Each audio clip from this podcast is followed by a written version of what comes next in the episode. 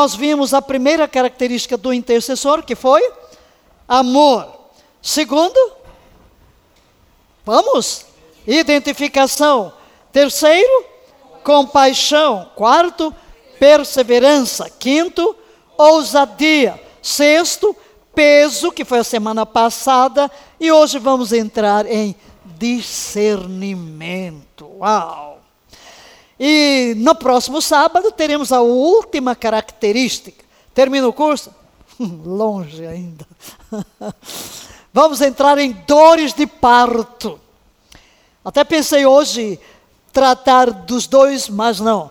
Dores de parto é um pouco mais prolongado e dores de parto é algo muito importante dentro da intercessão, porque as dores de parto são o momento de se dar à luz. Mas ainda temos uma jornada, vários assuntos dentro do nosso curso para nos afiar como estes guerreiros de oração da última hora. Discernimento. Certamente você já leu 1 aos Coríntios, capítulo 12, e verifica ali que Paulo cita nove manifestações do Espírito que são chamados também dons ou carisma, de carismata. Mas é muito claro que se diz manifestação do Espírito. Nove. E dentre estas nove, existe uma chamada discernimento. Um dos mais caros e notáveis desses dons para um guerreiro de oração ou um intercessor é o dom de discernimento de espíritos. E veja que está no plural. Discernimento de espíritos. Qual é o propósito deste dom?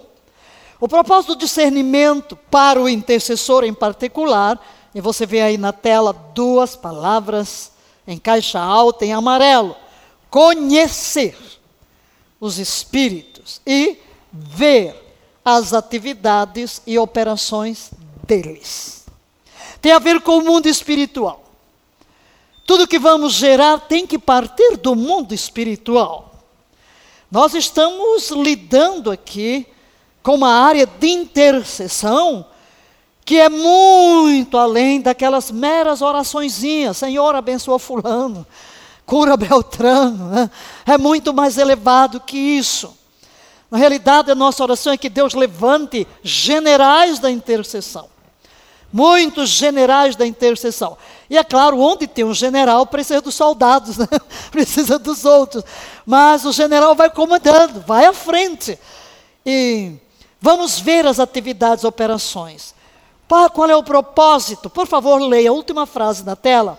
Isso é para efetivamente assumir a autoridade sobre eles na guerra. Porque a guerra espiritual é um dos aspectos da intercessão, como vimos lá nas primeiras aulas, o termo hebraico mais comum, paga, que significa entrar em choque com, né? colidir com e ao mesmo tempo apresentar-se diante de Deus.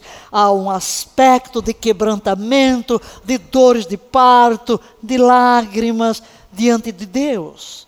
Mas também há um lugar de confronto, de enfrentar as forças das trevas, de demolir as fortalezas do inimigo, de ordenar o inimigo que saia do caminho, que as cadeias sejam quebradas e as vidas sejam liberadas. Então precisamos discernir. E aí onde o intercessor que vai interceder por outros, vai interceder por uma nação, ele não conhece a situação. E aí nós precisamos de que o Espírito venha e nos dê um discernimento espiritual para sabermos em que direção vamos. Se vamos entrar em guerra, se vamos entrar em decreto, ou como é que vamos nos mover? Que texto vamos trazer? Leia, por favor, a oração intercessória não depende da sua duração. É uma oração estratégica pontual e direcionada por meio da revelação. Não é porque você ora por longo tempo, não. É algo estratégico. É algo pontual. É algo que é direcionado por uma luz. por uma orientação, por um discernimento do Espírito. Então, podemos começar dizendo o que está na tela. O discernimento de espíritos é uma manifestação sobrenatural. Não é dom de suspeita, tá? Não existe dom de suspeita. Deus que ficam suspeitando das coisas, imaginando, não é nada disso. E se é uma manifestação espiritual, temos que concluir primeiro que é impossível alguém aprender. Não se ensina. Não se ensina. Você sabe por uma revelação do Espírito, por uma iluminação do Espírito. Segundo, vem pelo Espírito Santo, não vem de informações. Não vem do que ouvi, do que vi, do que me disseram. E em terceiro lugar, a parte do intercessor é o quê? Colocar-se nas mãos do Espírito Santo. Ele vai se colocar ali na posição, nas mãos do grande intercessor Espírito Santo, numa dependência, e vai fluir de acordo com o Espírito. Qual é o significado de intercessão, de discernimento? Vamos olhar primeiro para uma definição geral. Leia. Discernimento é a habilidade especial de se conhecer com segurança. Se certo comportamento é divino, humano ou satânico é agudeza de julgamento, o poder de perceber diferenças entre coisas ou ideias, bem como sua conexão. Veja como é importante o discernimento, para eu saber com que eu estou lidando, que manifestação é que está na minha frente, que problema é que eu estou enfrentando aqui na intercessão. É algo de origem divina, é algo de origem humana, é algo de origem demoníaca. A palavra no grego é diacrisis e quer dizer discernimento, fazer distinção, julgamento, separar um do outro, dividir. Esse é o termo no grego, vem do verbo diacrino. Diacrino é composto por duas palavras. O primeiro, dia, separação, e crino, distinguir, decidir, julgar.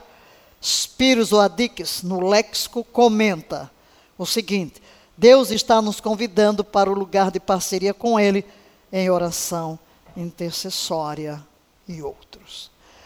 Atente para isso. Leia. Deus está me, coloque você, pessoal.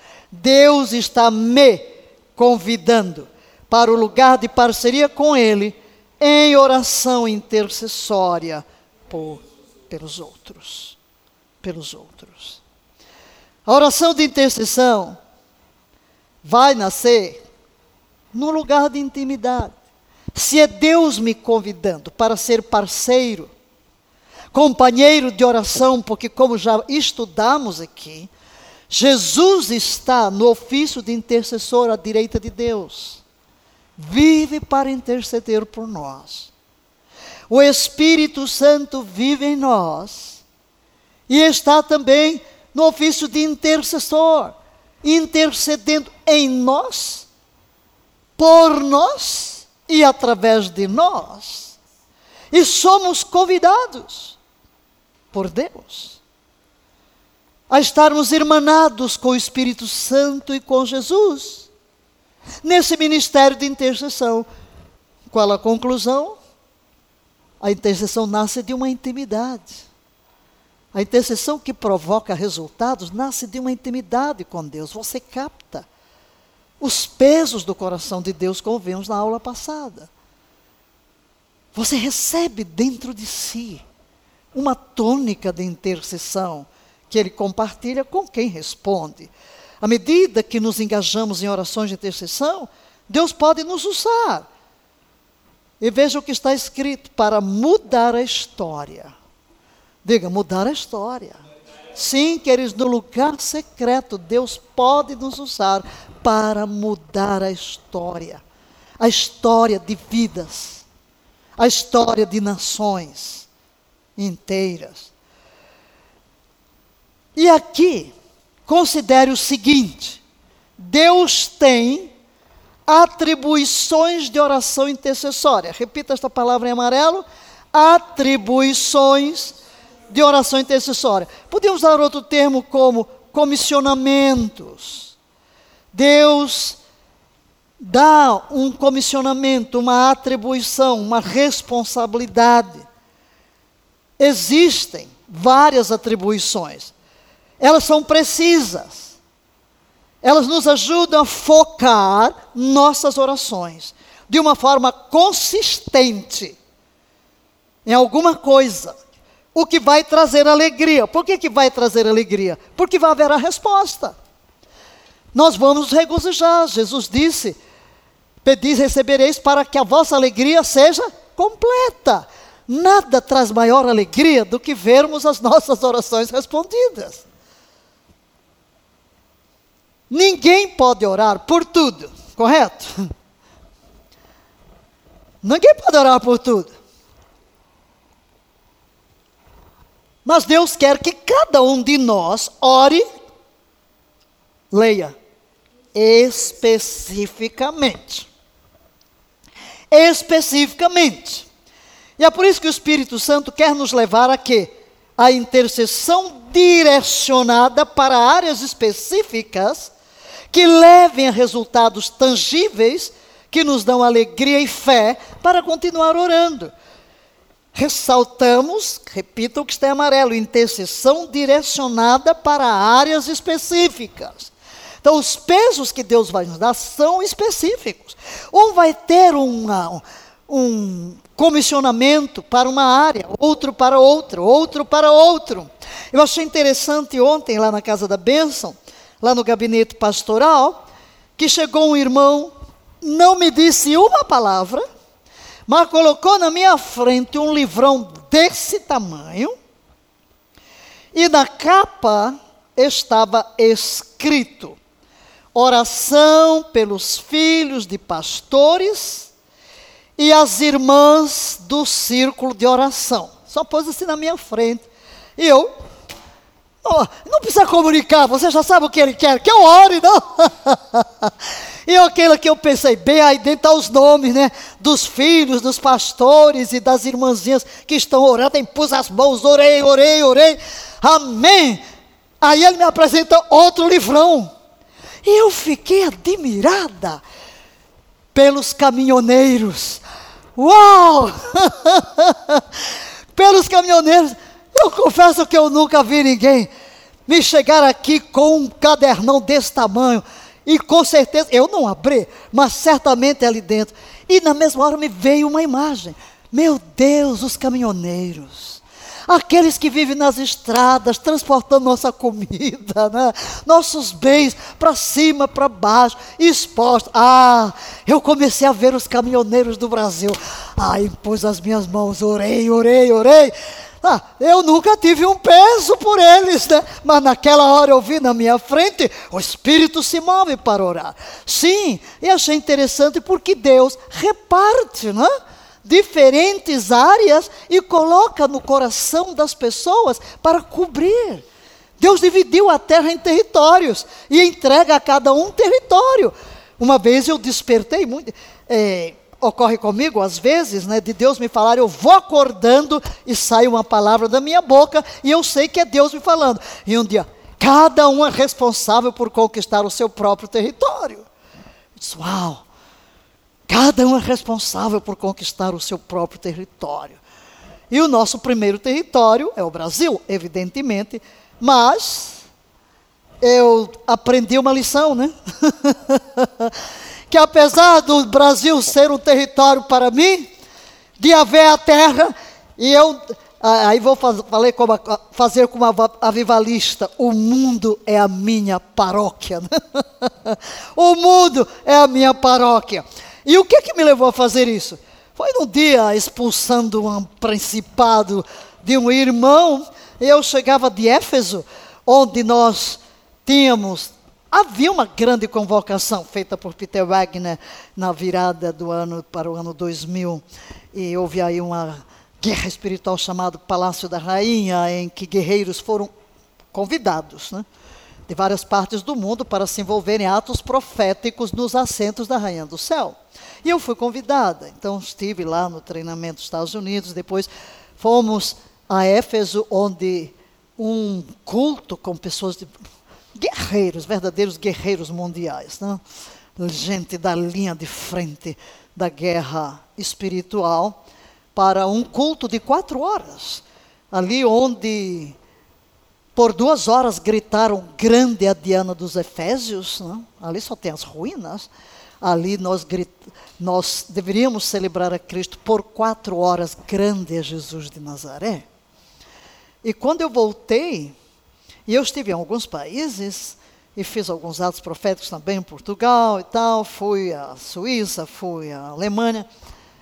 E quando eu estava confrontando aquele principado, ele disse: Você já saiu do seu território, agora anda de lugar a lugar. Ah, eu disse: O mundo inteiro é meu território. Aí pronto, eu nunca mais digo que é só o Brasil que é território, né? Depois daquela camarada, né? Miserável Satanás, sai daí. Eu disse: Cala-te, senta-te calado, porque não. E comecei a emitir o juízo, foste destronado em Éfeso e tal, tal. Enfim, ele tapava o ouvido, não queria ouvir, por vai ouvir a pregação agora, né? Às vezes a gente tem que proclamar no mundo espiritual. Mas cada um é responsável. Apesar de, vamos dizer, esses que têm um ministério mais amplo, internacional, você vai aqui, se Deus envia, você vai. Mas há territórios, há territórios que Deus nos concede. E nós devemos tomar esses encargos ou essas atribuições e levar a sério. Porque Deus está nos confiando. É uma honra, não? É um privilégio receber um comissionamento de Deus. Então, isso estamos chamando de designação intercessória. Olha aqui, por exemplo, o apóstolo Paulo. A designação intercessória de Paulo para Israel.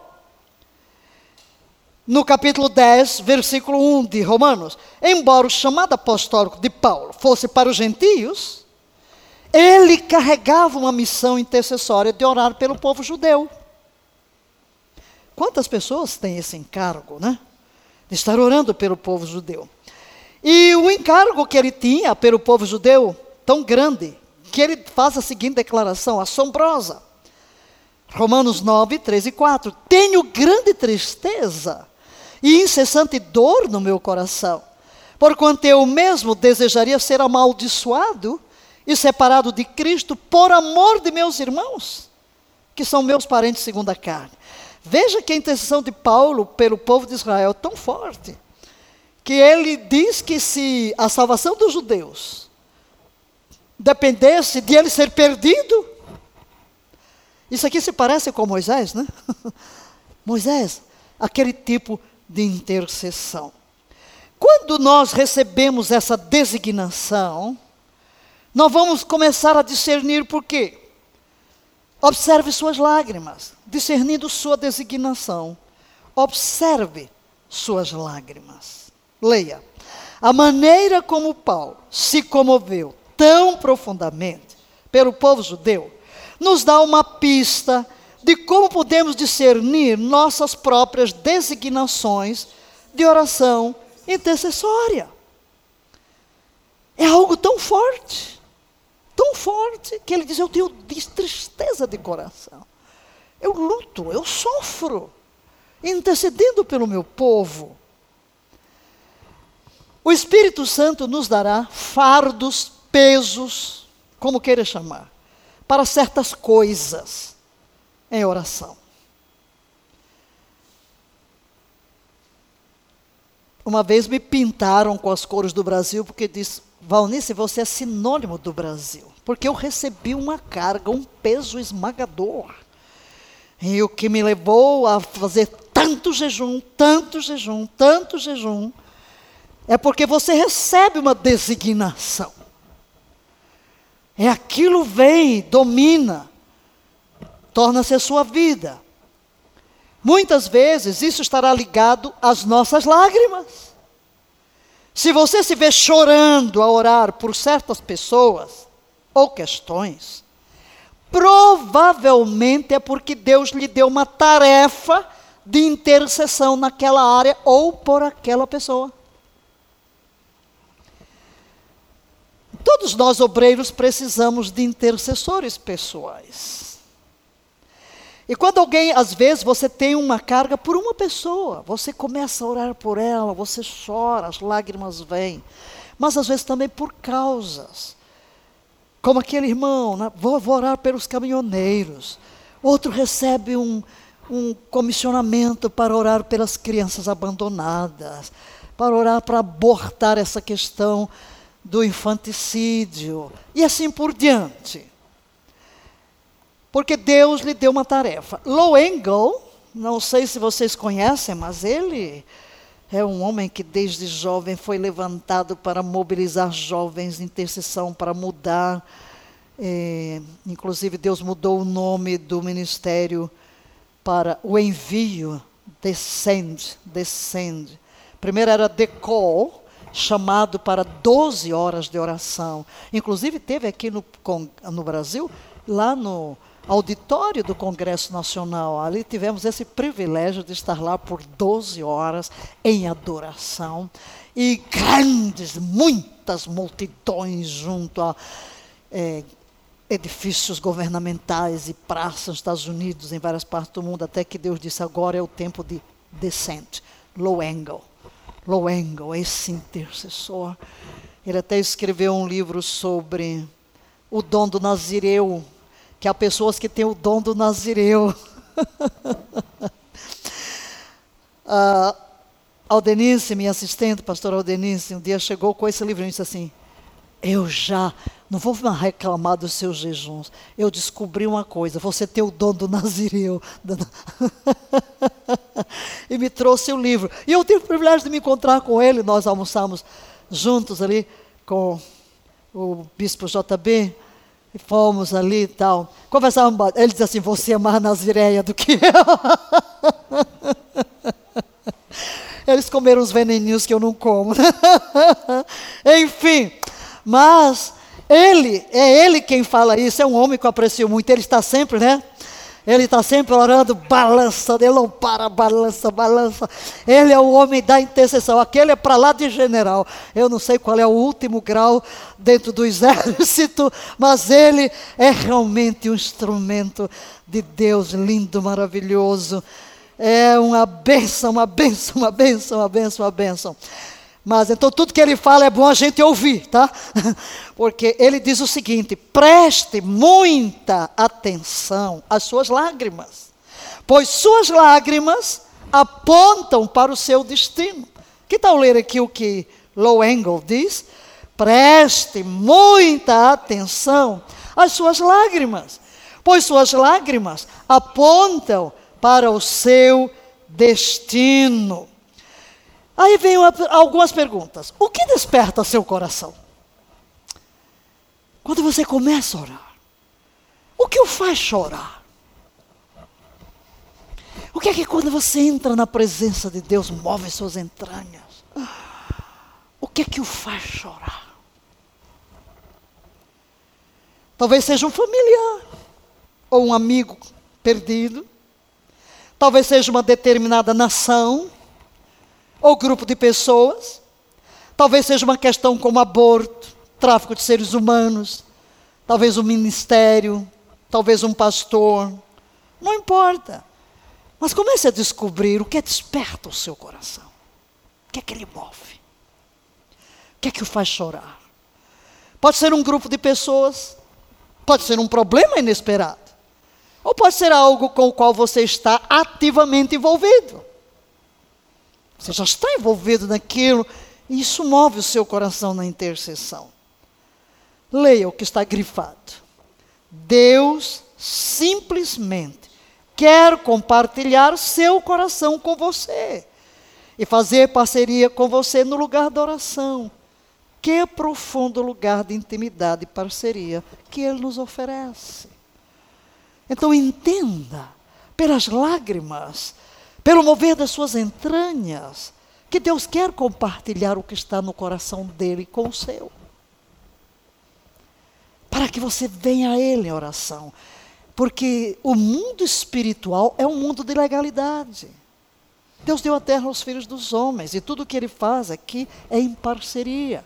Deus fala, eu concordo, devolva a Ele a palavra, e mesmo quando o profeta traz a palavra de Yahvé, que a palavra que sair da minha boca não voltará vazia. Quem vai devolver a Deus? Somos nós. Deus envia a palavra para um determinado propósito. Nós a tomamos em nosso coração, concordamos com ela e devolvemos-la em forma de oração. Não voltou vazia, vai carregada da nossa fé e da nossa concordância. O discernimento de espíritos no ministério dos apóstolos. Sim, é preciso discernir. Você vai discernir não apenas os pesos do seu coração, mas também os espíritos. E vamos ver, por exemplo, Pedro discerne a mentira de Ananias e Safira em Atos 5. Paulo discerne as más tendências em Elimas, o encantador. Pedro discerne a mentira, ok. E ainda, Paulo discerne o espírito da jovem adivinha. É, é muito interessante este caso, porque ela estava todos os dias. Estes são servos do Deus Altíssimo que nos mostra o caminho de salvação. Parece até que é alguma coisa boa. Mas quem é que está falando? De repente o Espírito discerne. Paulo percebe que não é Deus que está falando. É um espírito demoníaco. Então ele age, expulsa daquela jovem o espírito. Mas há, queridos, um grau de discernimento que se desenvolve na comunhão do espírito. Nós vamos ver em toda a Bíblia, eu não vou entrar aqui por todos os textos, são muitos, em que temos exemplos de discernimento de espíritos. O tempo não seria suficiente, porque vamos nos centrar aqui nos elementos da intercessão. Mas há um grau de discernimento que, à medida que comungamos com o Espírito, ele se desenvolve em nós, para percebermos a tônica da oração. Às vezes vamos começar a orar por alguém, alguém nos pede uma oração. O Espírito nos dá um discernimento de que em direção devemos orar. Às vezes a pessoa conta um problema e quando você entra no mundo espiritual, o Espírito mostra a você que a raiz não está naquilo que a pessoa falou. Então, é essa intimidade que nós vamos desenvolvendo que faz com que o discernimento do que ocorre no mundo espiritual cresça vai se tornando cada vez mais simples, normal, discernir. Você perceber, você entrar, por exemplo, no auditório e perceber que espíritos estão operando. Quando a atmosfera está carregada por outros. Agora, o intercessor vai ver o melhor e vai ver o pior. Porque o mundo espiritual no mundo espiritual estão as forças do bem e as forças do mal. Então, o melhor e o pior. O intercessor conhecerá o melhor e o pior acerca das pessoas e coisas enquanto ele está orando. Normalmente o Espírito de Deus revela os planos do inimigo, suas estratégias contra as pessoas, bem como revela os planos de Deus. Isso não quer dizer que eles aconteçam automaticamente.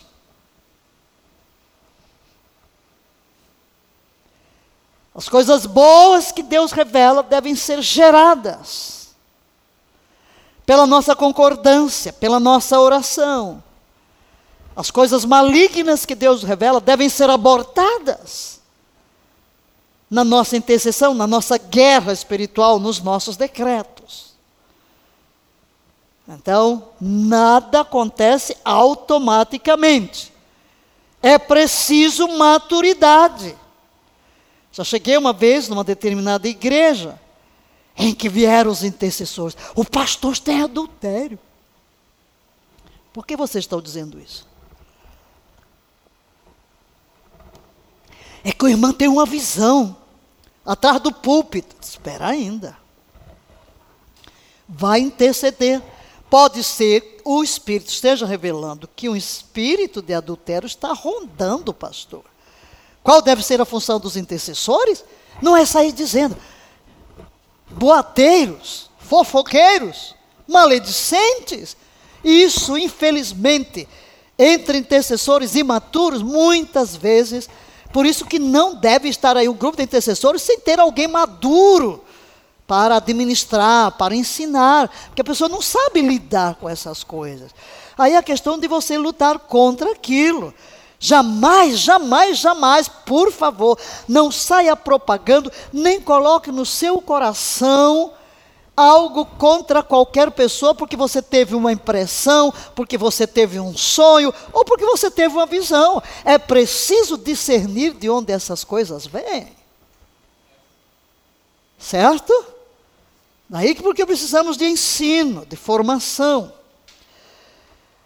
O espírito levará a crescer, diga crescer, no discernimento das questões, a fim de capacitá-lo a interceder com mais propriedade. Com mais propriedade. Primeiro, leia. As coisas más podem ser comparadas a um relatório de um espia que descobriu um plano do adversário, mas ele ainda não foi posto em operação. Quantos testemunhos temos ouvido de que alguém vê um acidente de carro e começa a orar contra? E começa a orar pela vida da pessoa e depois sabe que realmente houve um acidente, mas a pessoa sobreviveu porque alguém intercedeu. Então, quer dizer, é um plano de morte. Às vezes você sonha que a pessoa morreu. É, não, não pense logo que a pessoa morreu. O espírito pode estar avisando. Eu me lembro quando a minha sobrinha passou por uma gravidez muito difícil e, e na realidade eu passei todo aquele período em intercessão porque eu percebi pela tônica do meu espírito que havia um projeto de morte.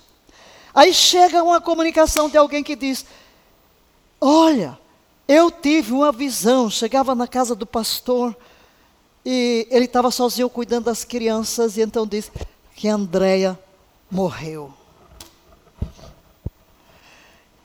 Mas ela não morreu, não tava, não tinha morrido, não? Não tinha morrido. O que, que o Espírito queria na realidade? Mostrar esse intercessor. Há um projeto de morte, eu sabia que havia. E na hora que eu recebi aquilo, claro, entrei em guerra. E realmente ela esteve à beirinha da morte, por segundos. Mas sua vida foi poupada. Porque aquilo que recebemos é exatamente para nos informar. É a força de inteligência do Espírito Santo que nos revela antes que as coisas ocorram, para abortarmos pelo poder da intercessão. Aleluia! Daí a necessidade de discernimento. É como se fosse a fase dos preparativos. Qual é a vantagem do trabalho de um espia? grande, né? Dar conhecimento do que se passa do lado inimigo. É exatamente isso que o espia faz para que os seus planos sejam frustrados. Vai lá e avisa. Não se deve jamais ficar à espera do ataque, dizendo: O Senhor me revelou que isso vai acontecer. Para com isso, por favor. Ah, o Senhor me revelou que. Ei! Aí eu vi uma nuvem negra sobre o Brasil. Cuidado, lá vem desastre. Ei, meu filho, para. Abre a boca e detém as forças do inimigo. Quantas vezes eu vi aqui, ai, vai haver uma guerra civil no Brasil, ai, porque não sei o quê. Quando foi na questão do impeachment da Dilma, o que eu eu disse, para por aí. Esta nação tem dono. O diabo não fará do Brasil o que ele quer. Detidas sejam as forças do inimigo. Ah, porque nesse evento. Ei, para! Para aí! Porque Deus me revelou, revelou. Ok? Vá orar, vá abortar. Não seja a boca do diabo para profetizar o que ele quer fazer. Não verbalize o que não quer ver manifesto. Certo? Daí porque precisamos de maturidade espiritual. E certos níveis de intercessão não são para todas as pessoas, evidentemente. Né? O Espírito nos comunica, leia, o Espírito nos comunica as estratégias do diabo para que nos levantemos pela intercessão e elas sejam desmanteladas. Essa é a primeira coisa que temos que levar em consideração. A segunda é sobre as coisas boas. Porque aqui também se comete o erro, né? Recebe a profecia e fica sentado, deitado em berço esplêndido ao som do mar à luz. Esperando que aconteça, meu filho, você vai morrer e não vai ver nada. Ah, fica lá dormindo na rede. Quantas vezes o Espírito de Deus revela os bons propósitos do Pai para uma determinada situação? É a vontade de Deus que isso aconteça. Mas também não é automático. Não é automático. Devem ser recebidos e orados igualmente. Nós vimos aqui no caso de Daniel. Lá está a profecia. O povo retornaria à terra depois de 70 anos. Mas Daniel não fica lá, oh, glória a Deus, vamos fazer aqui uma celebração, porque já é o septuagésimo ano, todo o povo vai voltar. Que coisa nenhuma. Entra em dores de parto, pega a palavra diante de Deus, confessa os pecados do povo, segura nas pontas do altar, 21 dias de jejum, 21 dias de oração, e vai ali gerando a promessa. Ana, Gente, o que, que Ana está fazendo lá de jejum, oração, 80 anos, a sua viuvez toda devotada no templo, intercedendo o quê? Pela vinda do Messias. Ah, mas não era uma promessa, não é o propósito de Deus? Sim, mas Deus levanta intercessores que tomam suas promessas e começam a gerá-las para que se materializem, porque tudo, repito, o que Deus faz é em parceria com os filhos dos homens aliançados com Ele, que se tornam sua boca, seus canais aqui na terra. Aleluia. Leia, por favor, que está amarelo. Todas as promessas são condicionais e todas as profecias são geradas pela intercessão. Então, vamos fazer algumas declarações aqui que você vai ler, por favor. Primeiro, a revelação vem para que o plano seja desfeito pela intercessão. Se é mal, claro. Segundo, não é para abrir a sua boca, estar contando para alguém e julgando a pessoa. Advertência. Terceiro, é preciso saber guardar silêncio. E quarto, sábio é aquele que discerne quando deve falar e quando deve permanecer calado. Quinto, o intercessor vai ter conhecimento de coisas antes que elas se realizem. Para que Deus fez isso? Para nos colocar à frente do diabo. E não vamos concentrar nossas orações nos feitos do diabo, mas nós iremos adiante dele. Antes que Satanás desencadeie seus golpes, Deus já nos revelou suas maquinações e nós frustramos os seus planos na oração, antes que venha a luz. Está claro? Está claro? Como a luz do dia? Posso avançar? Leia. O verdadeiro intercessor não julga, não condena, mesmo sob fogo cruzado pois batalha no nível espiritual e não na carne. Aleluia. Alguém está já contando ali a história do que viu e do que orou e abortou, né? Muito bem. São as experiências, e com certeza vocês têm experiências daquilo que estamos falando aqui. Se vemos o mal, o que é que fazemos? Oramos para que seja desfeito.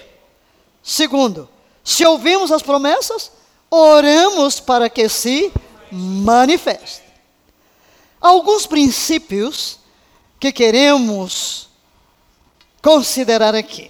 Primeiro, busque de Deus a revelação da origem do problema.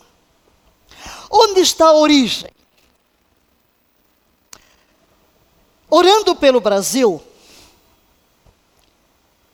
quando Deus nos deu o decreto para proclamar Brasil, tuas eiras se encherão de trigo, teus lagares transbordarão de mosto e de azeite. Trigo é a palavra revelada, a palavra é Jesus. Mosto, vinho novo, o vinho do Espírito Santo. O azeite é a unção que despedaça todo o jugo. E quando em 92, lá no hotel, em Campinas, Deus me disse: Vou lhe mostrar o Brasil, em Joel. E o peso todo era pela nação. Deus, quando me chamou de África, foi com um ministério voltado para a nação. E o primeiro comissionamento foi treinar intercessores. E quando eu comecei a ler o primeiro capítulo de Joel, aliás, logo do princípio, quando fala de virar uma palavra, fará uma narração aos vossos filhos, filhos deste, tá, tá, tá eu paro, quando paro, eu digo, uau, esta é a nossa geração. Essa geração tomará conhecimento de quê? Da causa das maldições.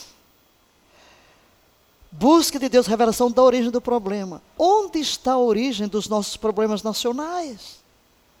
Ali Deus me mostrou depois, né, chegamos a usar 21 dias só para orar Joel, aqui nas locustas, nos gafanhotos. O que ficou da lagarta, o comeu o gafanhoto, o que ficou do gafanhoto. Então, em cima de cada verbo, de cada palavra, Deus me mostrou um período da história do Brasil. Um pecado nacional que está na raiz das nossas maldições nacionais. Então, na intercessão, nós temos que buscar. Vamos orar por um território, temos que buscar, discernir qual é o principado que opera aqui. Deus nos plantou em São José dos Campos, capital do vale, onde está o principado? Aparecida. Mas cada lugar tem um principado. Então temos que buscar a origem. Por quê? A palavra diz, Provérbios 26, 2, vamos ler como pássaro no seu vaguear, como andorinha no seu voar. Assim a maldição sem causa não encontra pouso. Então toda maldição que nós enfrentamos tem origem. E aquilo que muitas vezes eu digo e vou repetir: Satanás não constrói nenhuma fortaleza na vida de uma pessoa de um lugar, de uma cidade, de uma nação, sem que primeiro conquiste um direito legal. Como ele conquista um direito legal? Por uma transgressão, por um pecado. Por exemplo, ali está um centro de feitiçaria. Ali está uma casa de azar. Ele conquista o direito legal de se instalar ali. Por que que às vezes tem igreja que por mais que trabalhe, não prospera. Em guerra espiritual a gente vai descobrir o que? Veja o que, é que está à volta. O que é que tem à volta de casas de pecado? E às vezes você tem ali, vamos dizer, um triângulo. Aqui está um assento do mal, aqui outro, aqui outro. Nessa atmosfera aqui ele reina. Então você precisa aqui limpar a atmosfera, porque há um direito legal. Não vou entrar ainda nessa área, vai lá na frente, vai ser outro aspecto da intercessão, aqui só para dizer que a maldição, ela só ocorre onde houve um pecado. Por isso, para remover, tem que haver arrependimento, mesmo arrependimento por identificação, que é o que nós fazemos quando oramos pelo Brasil. Onde há maldição, há uma causa. E nem sempre é fácil discernir. Eu já li de histórias, por exemplo, de igreja, em que cada pastor caiu em adultério e tudo. E até que chegou alguém que entrou numa intercessão para descobrir o que é o que está aqui, né? que principado está aqui que ataca cada pastor. Né? Então nem sempre é fácil. E às vezes você está orando, orando, orando e nada acontece porque não vai à raiz do problema. É onde o discernimento se torna extremamente necessário. Requer persistência, espera diligente em Deus e dependência do Espírito. Temos que clamar: Senhor, revela-me. Nada como entrar em oração sabendo com o que se vai lidar. Quando Deus dá uma luz, um entendimento, e você sabe o que é que você vai enfrentar, que textos da palavra você vai usar, que decretos você vai emitir. Muitas vezes basta uma observação cuidadosa. Muitas vezes, se você vê várias manifestações aí, você chega numa cidade, vê tanta gente drogada, você já sabe que é um principado de droga que está ali facilmente. Você percebe isso, porque as manifestações são visíveis. Pela manifestação, você discerne os espíritos que controlam a área.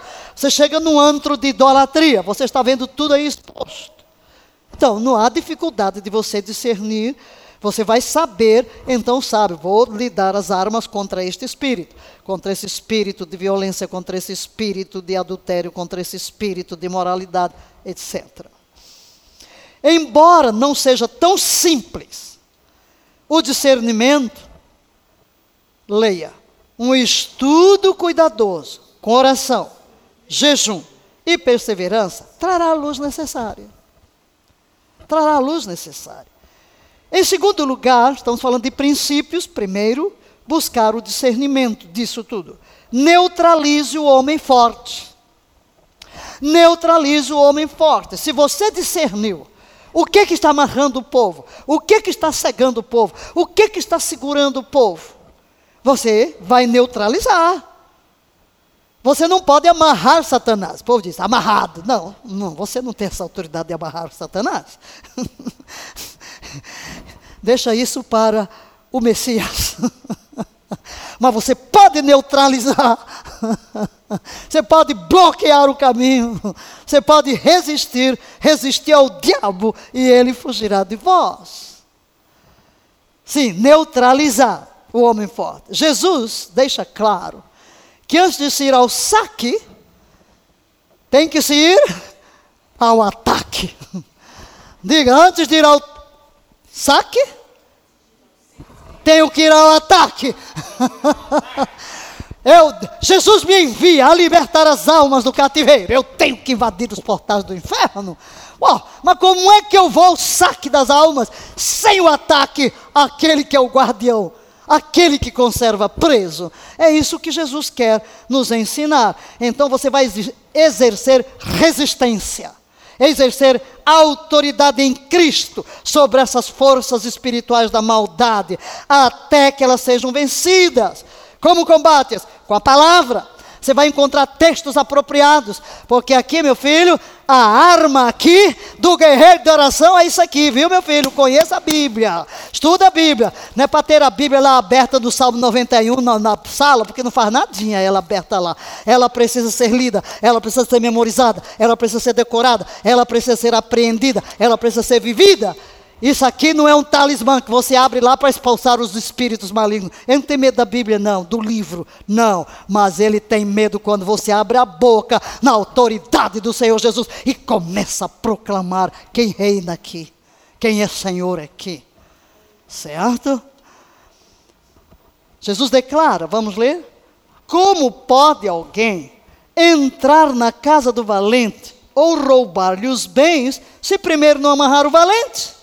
Então lhe saqueará a casa.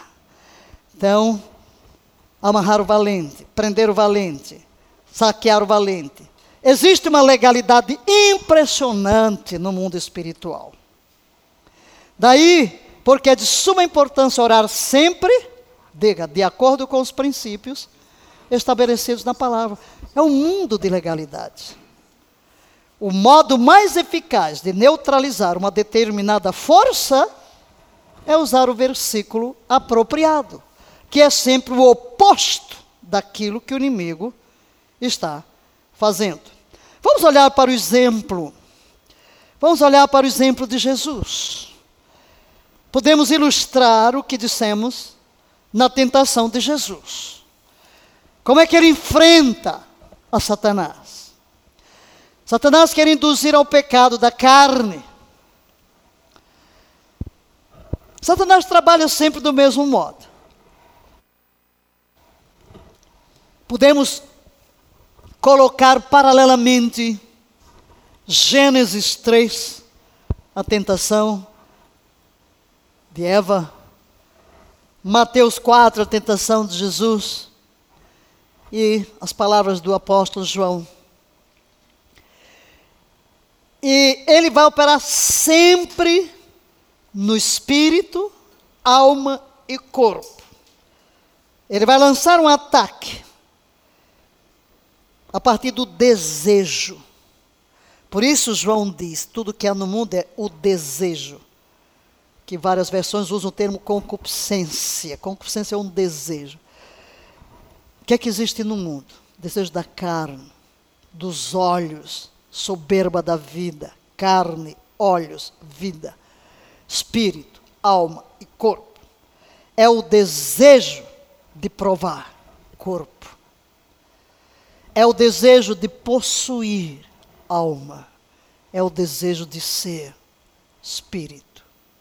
É a mesma tentação que ele levou para o Éden e que leva para cada um de nós, ele levou para Jesus.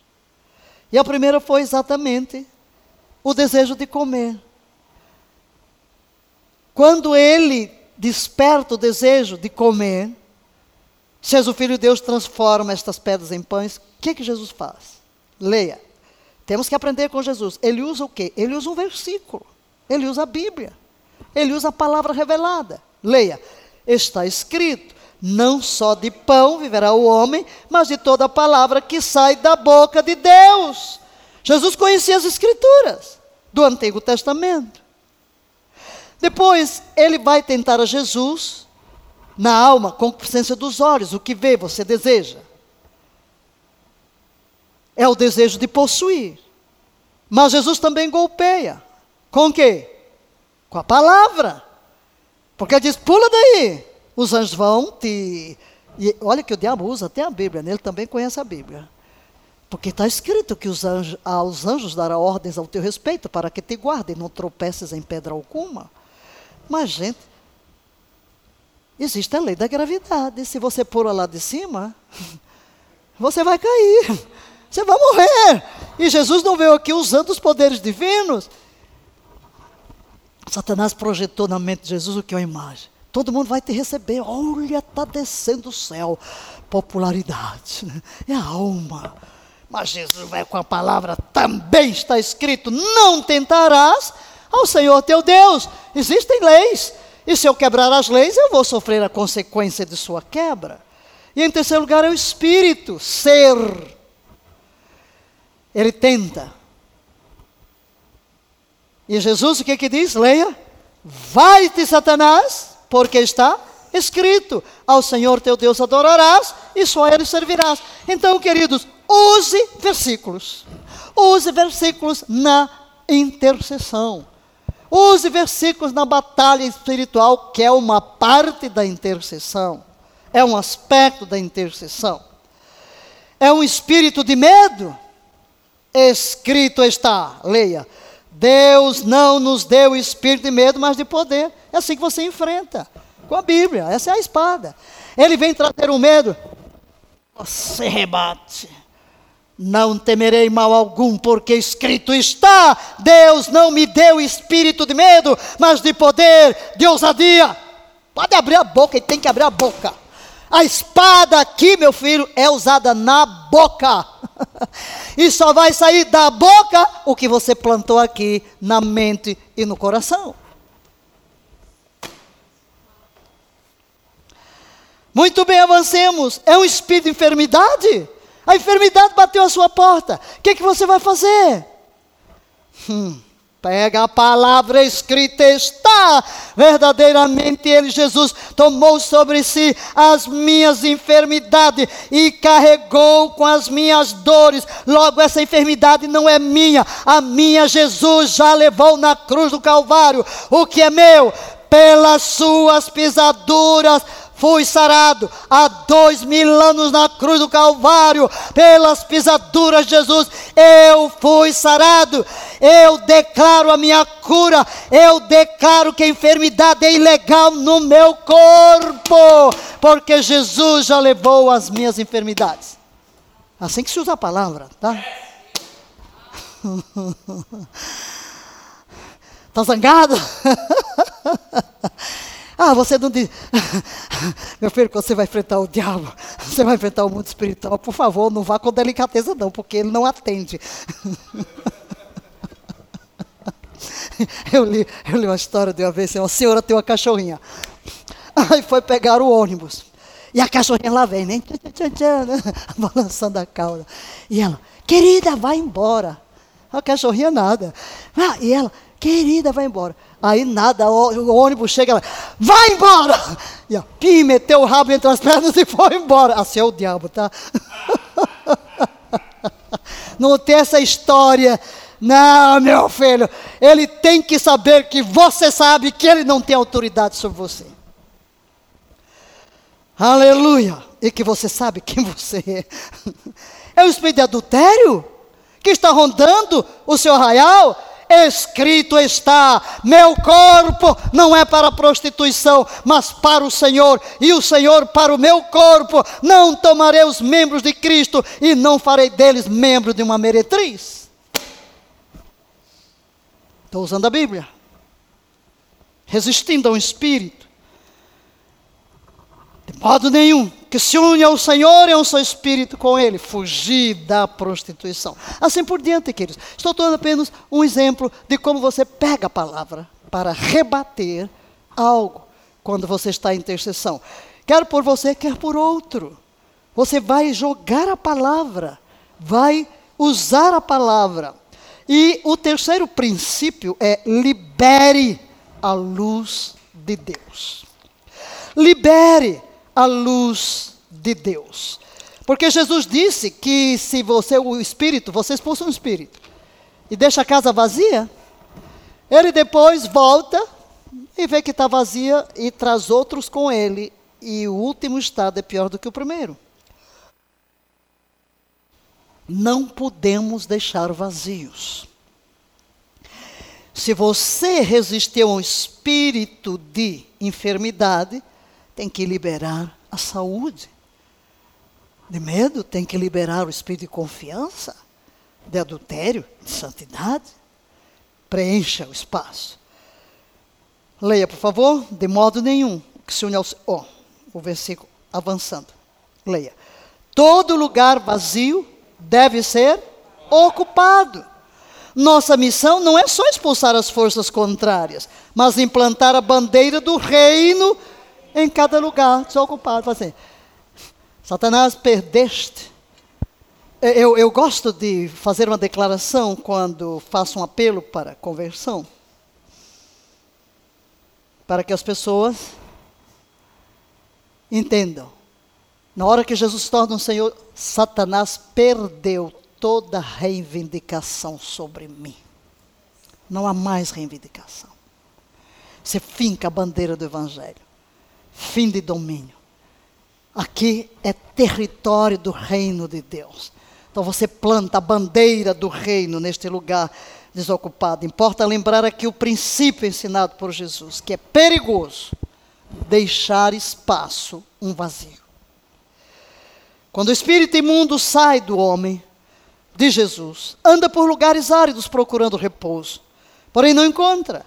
Por isso diz: Voltarei para minha casa, donde saí. Tendo voltado, encontra vazia, varrida e ornamentada, então vai, e leva consigo outros sete espíritos piores do que ele. E entrando, habitam ali. E o último estado daquele homem torna-se pior do que o primeiro. Muito sério isso. Então, tome textos bíblicos que apresentam o oposto daquilo que o inimigo estabeleceu e use-os na vida destas pessoas. Agora, meus queridos, minhas queridas, em todo esse processo de discernimento para saber para onde vamos nos virar, se é momento de entrar em dores de parto, de arrependimento por identificação, de lágrimas, ou se é momento de confronto para neutralizar, tudo vai depender do discernimento. E quem nos dá esse discernimento é o Espírito Santo. Então precisamos nos focar no Espírito. E vamos ver agora razões para usar o discernimento a fim de focar no Espírito Santo. Ellen Calder escreveu um artigo tocando neste ponto, muito interessante, porque na realidade nós precisamos entender algo, que o dom espiritual de discernimento, conforme está em 1 Coríntios 12, 10, leia, é a capacidade dada pelo Espírito Santo de perceber se uma atmosfera, palavra ou ação tem origem em Deus, uma pessoa ou algo demoníaco, a própria atmosfera. Na vida da igreja, o dom de discernimento de espírito está associado principalmente a estes ministérios: intercessão, guerra espiritual e ao ministério de libertação. É verdade. Esses ministérios necessitam tremendamente desta manifestação do espírito, discernimento espiritual. Como também necessita dos outros. Mas o maior uso de nosso dom de discernimento, leia, é perceber o Espírito Santo e sua unção e obter uma visão do que Deus está fazendo. Aqui está o maior discernimento. Você não anda só à procura de demônios, ou à procura de promessas, mas é perceber, receber do Espírito a unção, de obter uma visão do que está no coração de Deus para a vida de alguém, para a vida de uma nação. Porque tem pessoa que fica muito concentrada no mal, só vê demônio em todo canto, está todo tempo guerreando. Não é isso, queridos. A plataforma a partir da qual vamos interceder se chama comunhão com o Espírito Santo. Porque nós seremos o eco da sua voz. Vamos gemer os seus gemidos, vamos chorar as suas lágrimas, vamos verbalizar as promessas. Então, perceber, perceber Deus colocando dentro de nós uma percepção espiritual. Às vezes você não está tendo visões de ver coisas, né? Existem visões, sim. Nem todo mundo tem visão. Tem gente que tem visão aberta. Outros, mas a maior parte, ou a coisa mais simples e mais comum são percepções espirituais, e elas são tão sobrenaturais como ver coisas. Entenderam? É, não ande à busca, não ande à busca, ande à busca assim de intimidade. E o modo como o Espírito vai revelar as coisas a você, de, deixe com a sua soberania. Mas a intimidade terá percepção. Percebi que. Não? Isso está bastante dentro da Bíblia. Ensinamos isso quando tratamos dos dons. E isso é verdade o tempo todo, queridos. Especialmente nesses ministérios que acabamos de mencionar. Como precisamos do mistério de libertação, de guerra espiritual, de intercessão, de perceber o que Deus quer. Porque devemos usar o discernimento para focar no Espírito Santo. Vamos dar aqui várias razões.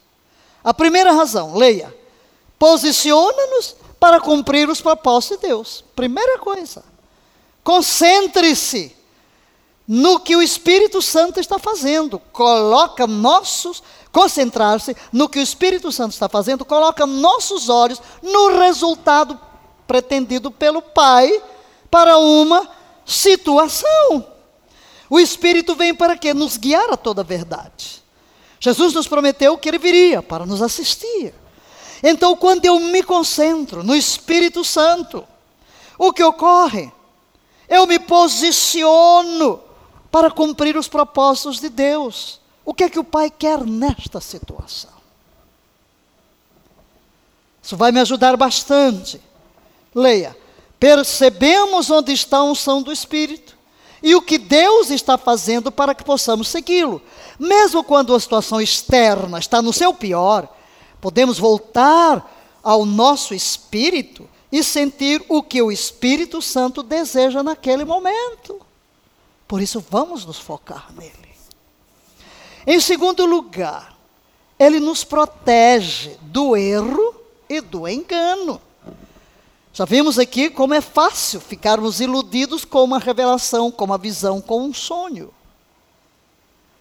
Quando focamos nossa atenção no que o inimigo está fazendo, o que vai acontecer? Nossa perspectiva tende a quê? Ficar distorcida. Gente, não tenha prazer em ficar contando o que o diabo faz. A mídia se encarrega disso, né? Só o que não presta.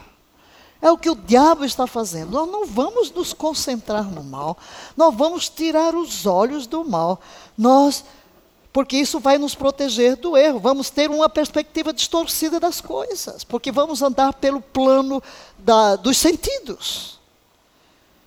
Concentrar-se apenas no negativo aumenta o problema e também pode levar ao engano. Então, concentrar-nos no espírito vai nos proteger contra essas ciladas. Em terceiro lugar, facilita milagres. facilita milagres. João 5,19, leia. Em verdade, em verdade vos asseguro que o filho nada pode fazer de si mesmo, mas somente pode fazer o que vê o pai fazer, pois o que este fizer, o filho semelhantemente o faz. Então Jesus está dizendo: Eu me concentro no pai. Eu não estou olhando para os problemas aqui. O que eu vejo o Pai fazendo, isso eu faço aqui. Se eu me concentro no Espírito, queridos, milagres vão acontecer. Milagres vão acontecer. Concentrar-se, leia, no que o Espírito está fazendo, nos posiciona para milagres, pois vemos o que o Pai está fazendo e seguimos a direção do Espírito. Esse é o lugar seguro. Esse é o lugar seguro. Quando Deus diz, fala, você fala.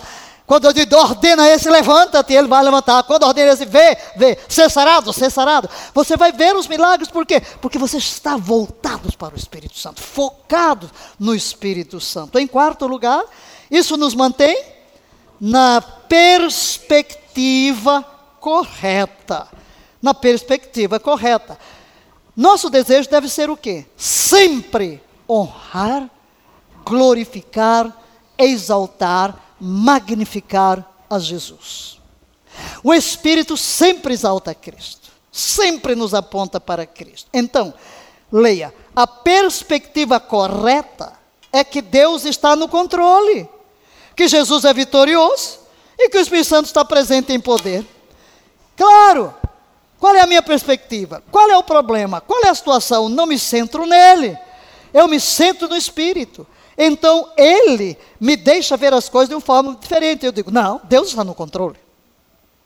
Deus está no controle. Jesus é vitorioso. Ele é o vencedor de todas as batalhas. Eu estou do lado do vencedor.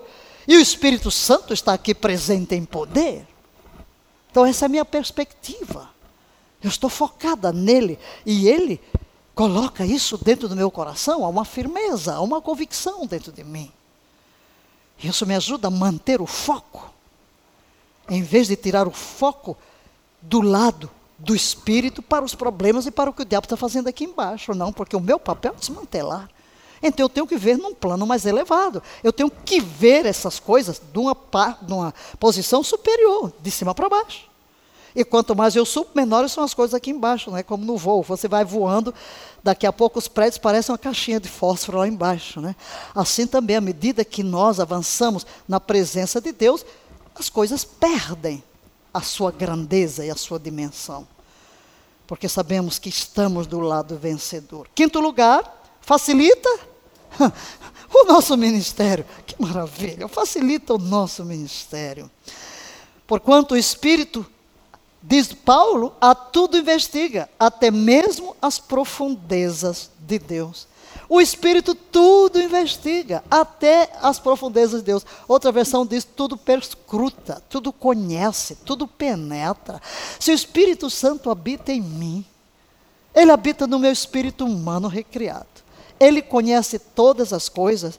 Meu ministério vai ser simples. Porque os que são guiados pelo Espírito.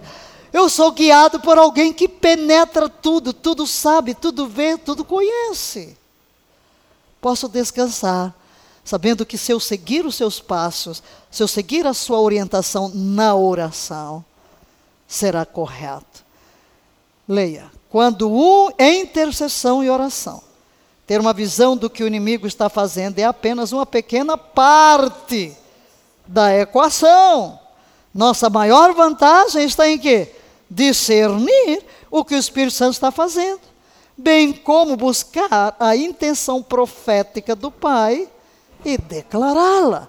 E ainda, quando a libertação é necessária no ministério de oração, ver e participar do que o Espírito Santo está fazendo é uma chave importante para a liberdade. E a maior bênção que podemos ser para a nossa igreja, bem como para os indivíduos a quem estamos ministrando, é o que? Leia apontá-los para onde o Espírito está se movendo e se envolver com ele. Simples assim. Em sexto lugar, incentiva a intimidade. Aleluia. Com o Espírito Santo. Benham tem um livro, Bom Dia Espírito Santo. Bom dia Espírito Santo. Ele fala de como você deve estar tão comunhão com o Espírito quando acorda diz bom dia Espírito Santo. É intimidade com o Espírito Santo. Sim, queridos, focar no Espírito desenvolve essa intimidade. A bênção apostólica termina dizendo a comunhão. A comunhão do Espírito Santo. Paulo diz que o Espírito Santo dá testemunho com o nosso espírito. Esse dar testemunho é como aquela habilidade que você tem de reflexos. Você vai dirigir um carro, às vezes você freia ou acelera sem nem perceber, são os reflexos. E esse guiar do Espírito Santo em nós, é assim, são reflexos. De uma forma natural, vem um reflexo, vem a direção, vem a orientação, vem uma palavra. E essa intimidade com o Espírito Santo, quando você convive muito com a pessoa, num olhar você sabe o que ela quer, não é assim? Você convive muito com o Espírito, não é difícil você perceber para onde ele está lhe inclinando. Leia, por favor. Deus nos chama para um relacionamento íntimo com Ele. E quando nos concentramos no Espírito Santo, Sua unção, onde Ele está se movendo e o que Ele está fazendo, isso promove nosso relacionamento íntimo com Ele. E aqui vai ser o segredo de tudo. Mas em sétimo lugar, liberta-nos do medo. Que maravilha, né? Liberta-nos do medo. Eu me foco no Espírito. Que é segurança. Essa doce presença do Espírito infunde paz, serenidade, segurança, confiança. Você olha para o futuro sem temor. Não teme más notícias, não teme desastres, não teme o que lhe cerca 2 Timóteo 1, 7, leiamos, porque Deus não nos concedeu espírito de medo, mas de quê? Poder, amor e equilíbrio. Olha, nunca diga eu tenho medo. Quando você diz eu tenho medo, você está adotando como seu. Quando eu digo eu tenho uma Bíblia, eu estou declarando que é minha possessão. Quando você diz eu tenho medo, você o adotou. Não diga isso. Diga, espírito de medo em mim você não fica, porque Deus não me deu espírito de medo. Eu te desalojo agora de uma vez por todas, em nome de Jesus. E a intimidade com o Espírito ajuda-nos a não ter medo. Não importa, leia, o que esteja acontecendo. O Espírito Santo é mais poderoso do que qualquer entidade demoníaca. E nós temos autoridade do nome de Jesus. Aleluia! Aleluia! Então, queridos, vamos selar esta palavra sobre discernimento, proclamando que usar nossa capacidade de discernimento para perceber o Espírito Santo acaba com a intimidação e o medo. Em vez disso, experimentamos o poder de Deus, sua intenção, sua fidelidade, seu amor e sua grandeza. Não vamos ter medo deste ministério. Ah, se eu me alistar nesses guerreiros de oração e a gente entrar na guerra, o que é que vai acontecer? Retaliação. Para, para, para, para por aí. Até porque você vai aprender como entrar na guerra e não ser retaliado. Temos o sangue do Cordeiro que nos protege na guerra o inimigo pede sangue, mas se nós já chegamos com o sangue do cordeiro, por isso é que ele tem medo, não? Ele tem medo porque o sangue fala a nosso favor, é uma legalidade.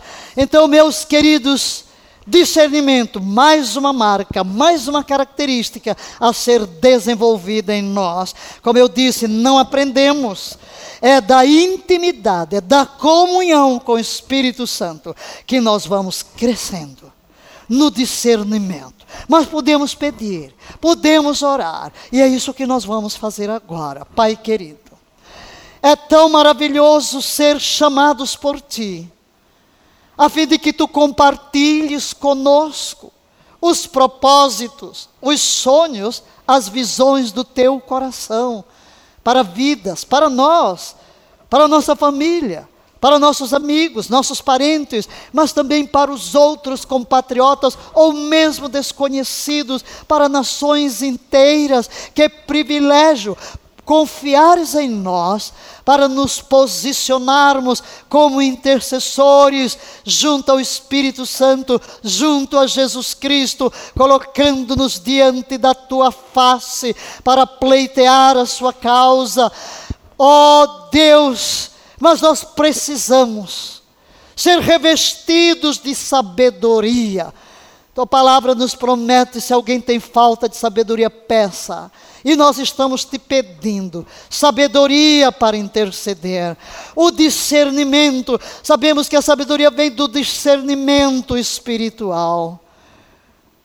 Paulo disse que era para buscar os dons, e nós buscamos agora, como intercessores, o dom do discernimento de espíritos, para que ao entrarmos em jornadas de intercessão, em momentos de intercessão, ó tu Espírito revelador, ó tu que penetras todas as coisas até as profundezas de Deus, tu que conheces o nosso interior, Tu que és onisciente, conheces as situações de todos e de tudo por quem oramos. Vem, ilumina-nos, traz as percepções da atmosfera na qual estamos, traz as percepções dos propósitos do Pai, traz o discernimento dos espíritos que estão operando em uma vida, em um território Guia-nos no modo como devemos orar, nos textos bíblicos que devemos usar.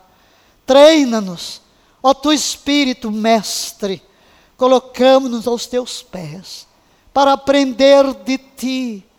Queremos ser cada vez mais íntimos, queremos crescer na comunhão contigo, desenvolvendo essa intimidade, para que sejamos parceiros adequados ao grande chamado desta hora, quando levantas guerreiros de oração, para gerar a visão completa, a grande onda de salvação que percorrerá a terra, preparando o mundo e a noiva para o seu arrebatamento, para as bodas do Cordeiro. E nesta hora, Pai, rogamos por todos quantos estão ligados nesta aula. Cada um tem uma necessidade pessoal, específica. E você que me ouve, comece a verbalizar diante do Pai a sua petição. Diga o que quer. Quando aqueles cegos gritavam, Senhor, filho de Davi, tem misericórdia de mim. Jesus perguntou: O que queres que eu te faça? O que queres? Ser específico, misericórdia eu tenho. Mas qual é o pedido específico? E ele disse: Que eu torne a ver. Então, neste momento, verbalize diante de Deus, de forma específica, sua petição, enquanto estarei intercedendo por você. Pai querido, nesta hora, cada uma destas preciosas vidas verbaliza diante de Ti sua petição, sua necessidade, seu peso, seu conflito, a necessidade do milagre, da intervenção na vida espiritual, na vida financeira, na vida familiar, na vida profissional. Pai, cada área não importa nesta hora.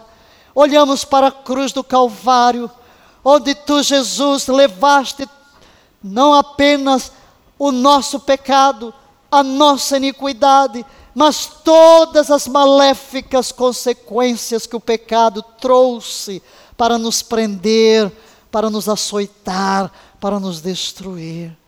Ó oh, Cristo, olhamos para as tuas feridas, pelas tuas feridas somos sarados, e libera agora pelo teu grande amor e misericórdia, pela legalidade da tua morte expiatória, pelas, pelo teu derramamento de sangue por sete vezes de diferentes áreas do teu corpo para trazer uma completa redenção, uma completa libertação, uma completa cura. Aplica nesta hora o teu sangue em cada ferida da alma, do corpo, dos relacionamentos, cada área que precisa de um toque. Vai agora, neste preciso momento, colocamos cada vida e confiamos naquela obra realizada por ti, para que possamos desfrutar de tudo quanto pertence a ti. Ó oh, Cristo da glória, pelo poder do teu sacrifício, pelo sangue vertido, aplica o teu sangue agora em cada vida, que como uma esponja absorve a água, teu sangue absorva cada mal o mal em cada vida. E eu libero saúde. Eu declaro pelas tuas feridas: vem cura, vem paz, vem libertação. Que a tua plenitude seja o quinhão de cada dia. E eu invoco o teu nome, Yahvé, com todos os teus nomes redentivos, sobre cada pessoa, cada guerreiro cada vida preciosa por quem Cristo pagou um preço de redenção plena. Que a Vé te abençoe e te guarde.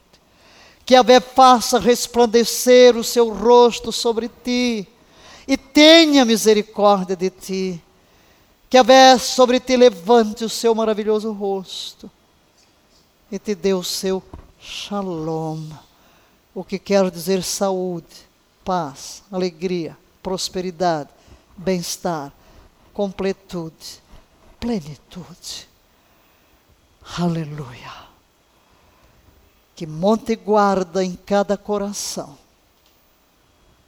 a graça do Senhor Jesus, o amor do Pai e a comunhão do Espírito Santo, momento após momento.